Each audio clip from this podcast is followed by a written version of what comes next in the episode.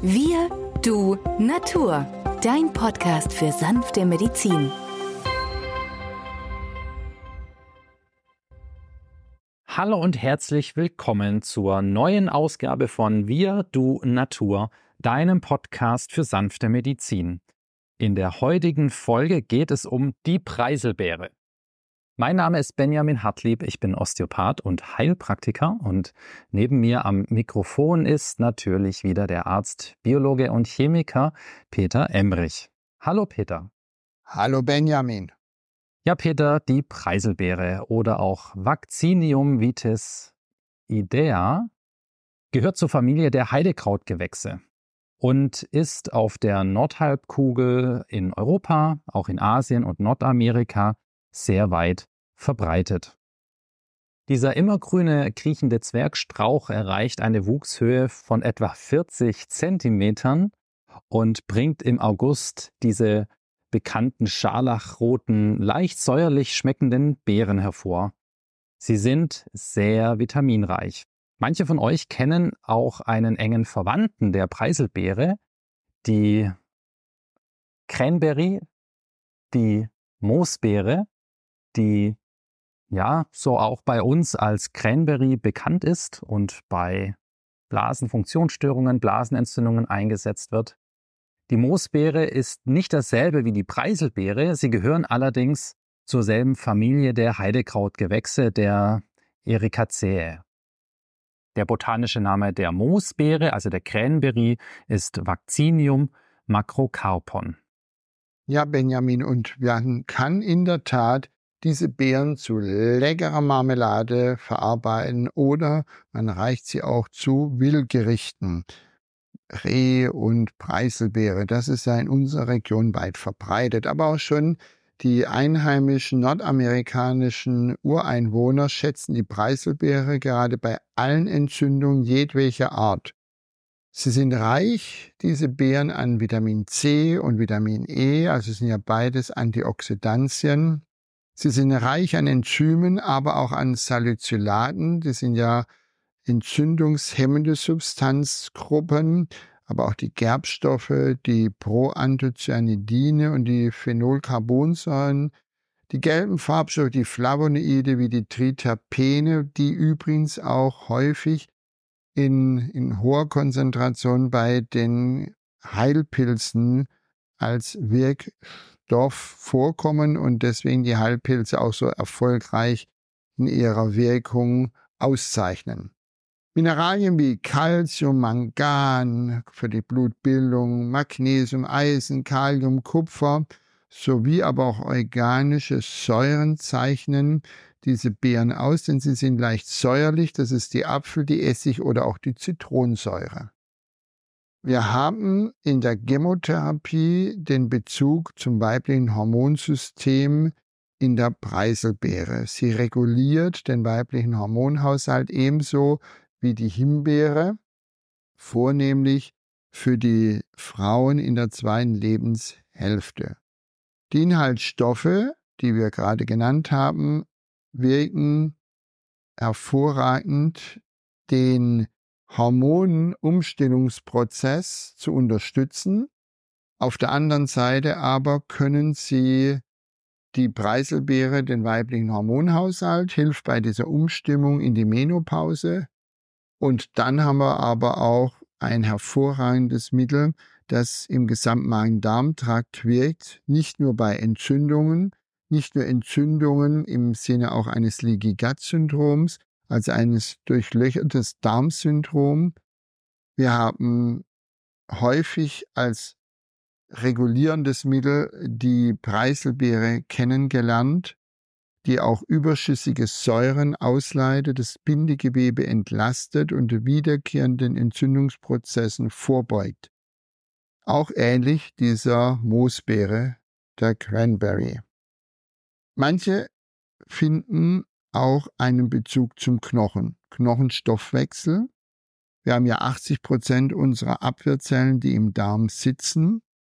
Und der Knochenstoffwechsel hat eigentlich eine große Bedeutung auch für unsere Immunabwehr, weil im Knochenmark entsprechende Zellen gebildet werden. Und auch hier haben wir den Bezug zur Preiselbeere.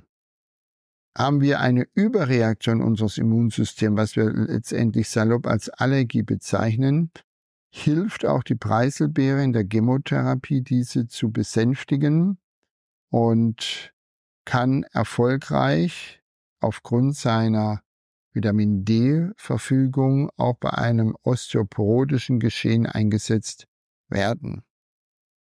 Du hast jetzt erwähnt, Peter, dass du hier die Preiselbeere als Gemmomazerat anwendest. Man könnte ja auch auf die Idee kommen, beispielsweise die Preiselbeere als reife Frucht zu sich zu nehmen, um die entsprechenden Wirkungen auch der sekundären Pflanzenstoffe zu erfahren, oder als Saft oder als Trockenextrakt oder als Tee. Es gibt ja auch getrocknete Blätter der Preiselbeere als Teemischung. Welcher Vorteil liegt denn so im Vergleich jetzt hier bei den Chemotherapeutika, die du eben erwähnt hattest? Benjamin, die Idee basiert auf Überlegungen des belgischen Arztes Dr. Paul Henry. Er ging davon aus, dass eine Pflanze, die ja da neuer Trieb rausbringt, eine Knospe bildet oder an der Wurzel nach vorne durch das tiefe Erdreich sich bohrt, enzymreiche, mineralstoffreiche, vitaminereiche Zellen aktiv sein müssen. Das heißt also, die volle Energie dieser Pflanze sich darinnen zeigt. Und seine Gedanken waren, dass er genau diese Energie auf seine kranken Patienten übertragen möchte, wollte. Und diese Idee hat sich bestätigt, denn viele Patienten sagten, wenn sie die Knoss-Medizin anwenden, haben sie eine Verbesserung ihres Gesamtkörperzustandes erzielen können der Gestalt, dass sie sagen, sie sind kräftiger, entzündliche Prozesse klingen ab und sie fühlen sich einfach rundum wohler.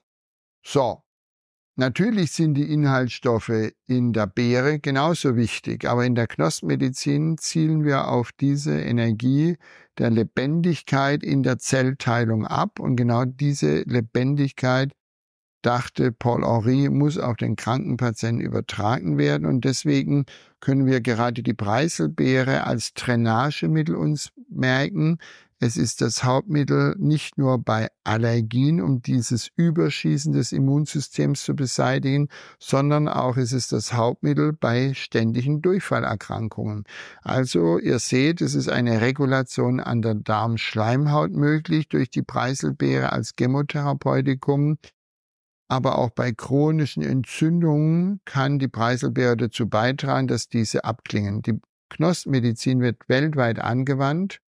In allen Erdteilen gibt es Hersteller und es hat sich herumgesprochen, dass auch gerade die Preiselbeere die notwendige Information in sich trägt, einen gestörten Knochenstoffwechsel zu harmonisieren, vor allem weil es Vitamin D ähnliche Strukturen besitzt. So, insgesamt haben wir die Möglichkeit, als Signalfunktion diese Gemomittel einzusetzen. Es ist ein Glycerin-Wasser-Gemisch. Es gibt verschiedene Hersteller, es gibt verschiedene Konzentrationen. Und da macht ihr euch mal schlau, denn konzentrierte Formen setzt man in der Therapie mit weniger Tropfen ein, wie wenn wir verdünnte oder alkoholschwächere Konzentration haben. Manchmal unterscheidet sich auch das Chemotherapeutikum und wenn im Alkoholgehalt und dann braucht man beim einen dreimal 20 Tropfen, beim anderen nur dreimal 10 oder vielleicht gar nur dreimal fünf bis sieben Tropfen. Also macht euch schlau, welcher Hersteller wie die individuelle Empfehlung von ihm lautet und je nachdem, was er auch für Präparate im Handel dann bekommt. Ganz prinzipiell können diese Gemomazerate ja auch wunderbar schon Kindern gegeben werden. Gerade im Fall der Preiselbeere äh, schmeckt das entsprechende Präparat dann auch noch recht aromatisch, egal ob man das jetzt in Tropfenform einnimmt oder mit einem entsprechenden Sprühkopf, der dann auf die Flasche geschraubt wird, ähm, sodass die Einnahme einfach ist und man das Gemomazerat sehr unkompliziert in den Mund sprühen kann.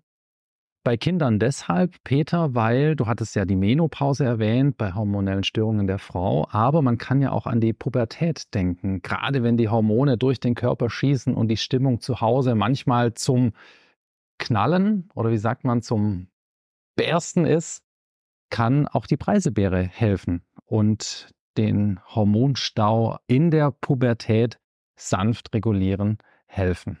Das war ein wunderbarer Beitrag, Benjamin, dass du das noch eingeflochten hast, denn die Pubertierenden können manchmal den lieben Eltern auf den Nerven rumtanzen. Ja, also ihr seht, die Hormone können elegant durch Pflanzeninhaltsstoffe harmonisiert werden, sodass sich alles zum Guten wendet. Nun, ich hätte euch hier einen Fall von einer Dame, die seit über 20 Jahren unter wiederkehrenden Blasentzündungen leidet. Und seit zwei Jahren kam zu allem Übel noch eine Colitis ulcerosa hinzu, also eine Dickdarmentzündung. Man hat sie mit entzündungshemmenden Medikamenten versorgt, aber immer wieder treten schmerzhafte Blutungen an der Schleimhaut auf und die Dame ist als Gärtnermeisterin tätig, 58 Jahre alt zu dem Zeitpunkt, als sie zu mir in die Praxis kam. Sie arbeitete in der Woche 70 Stunden und mehr. Und als ich die Patientin so näher betrachtete, fiel mir ein rotes Gesicht auf. Ein typisches Zeichen der Übersäuerung. Und hier hätte man einmal die Chance, natürlich noch mehr Schmerzmittel zu geben. Man könnte aber auch den Körper regulieren lassen, indem wir das Schüsslersalz Nummer 9 Natriumphosphoricum D6 geben, mit drei bis sechs Tabletten über den Tag. Vielleicht eine Korrektur mit basischen Mineralien und natürlich dem Chemotherapeutikum. Anfangs haben wir dieses eingesetzt, weil ja eine Darmblutung da war, die aber nicht so stark war, dass man die Patientin hätte in die Klinik einweisen müssen. Und wir gaben also sechsmal 20 bis 30 Tropfen über den Tag, eine Woche lang. Schon nach einer Woche kam aber die Rückmeldung, kein Darmbluten mehr, Bauchschmerzen wesentlich weniger und auch die Blasenentzündung hat sich beruhigt. Urinsticks zeigten an, es sind keine Bakterien da, es ist also weit keine Blutung vorhanden. Die Leukozyten waren rückläufig, das heißt also die weißen Blutzellen, die ja auch bei einer Entzündung in der Blase dann sich zeigen und mit so einem Urinstick sichtbar gemacht werden können.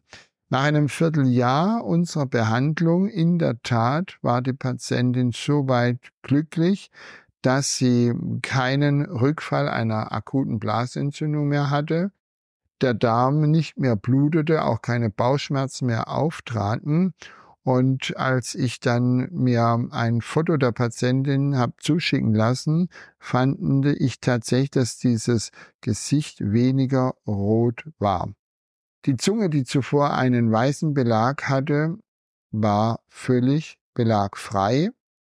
Und was ich bisher gar noch nicht erwähnt hatte, war die Tatsache, dass die Patientin einen erhöhten Blutdruck hatte. Und jetzt nach über ein Vierteljahr hatte sie einen Blutdruck mittlerweile von 120 zu 75 Millimeter Quecksilbersäule. Das heißt, er lag völlig im Normbereich.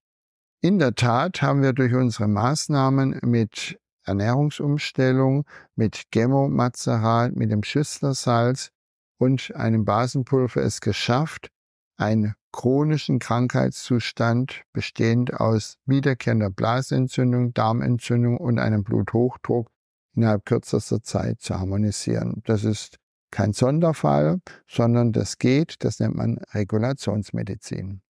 Ja, schön, dass diese sanfte Form der Medizin aus der Natur auch hier so chronische Verläufe gut beeinflussen kann. Danke für das Beispiel, Peter. Damit wären wir am Ende dieser Folge angelangt. Wir hoffen, euch hat diese Folge gefallen. Wenn ihr Wünsche habt, Fragen oder Anregungen an uns oder zu unserem Podcast, dann könnt ihr uns gerne eine E-Mail schreiben an wirdunatur.online.de. Tschüss. Tschüss.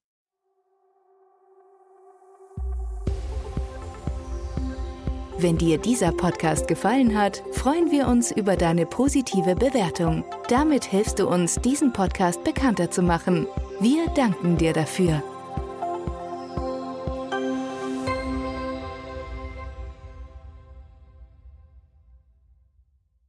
Der folgende Hinweis ist uns wichtig. Alle hier vorgestellten Informationen können nur einen allgemeinen Charakter haben. Sie ersetzen nicht die fachkundige Untersuchung und Behandlung durch deinen Arzt. Bitte wende dich bei anhaltenden Beschwerden an den Arzt deines Vertrauens. Nur auf diesem Wege kann die geeignete Therapie für dich gefunden werden.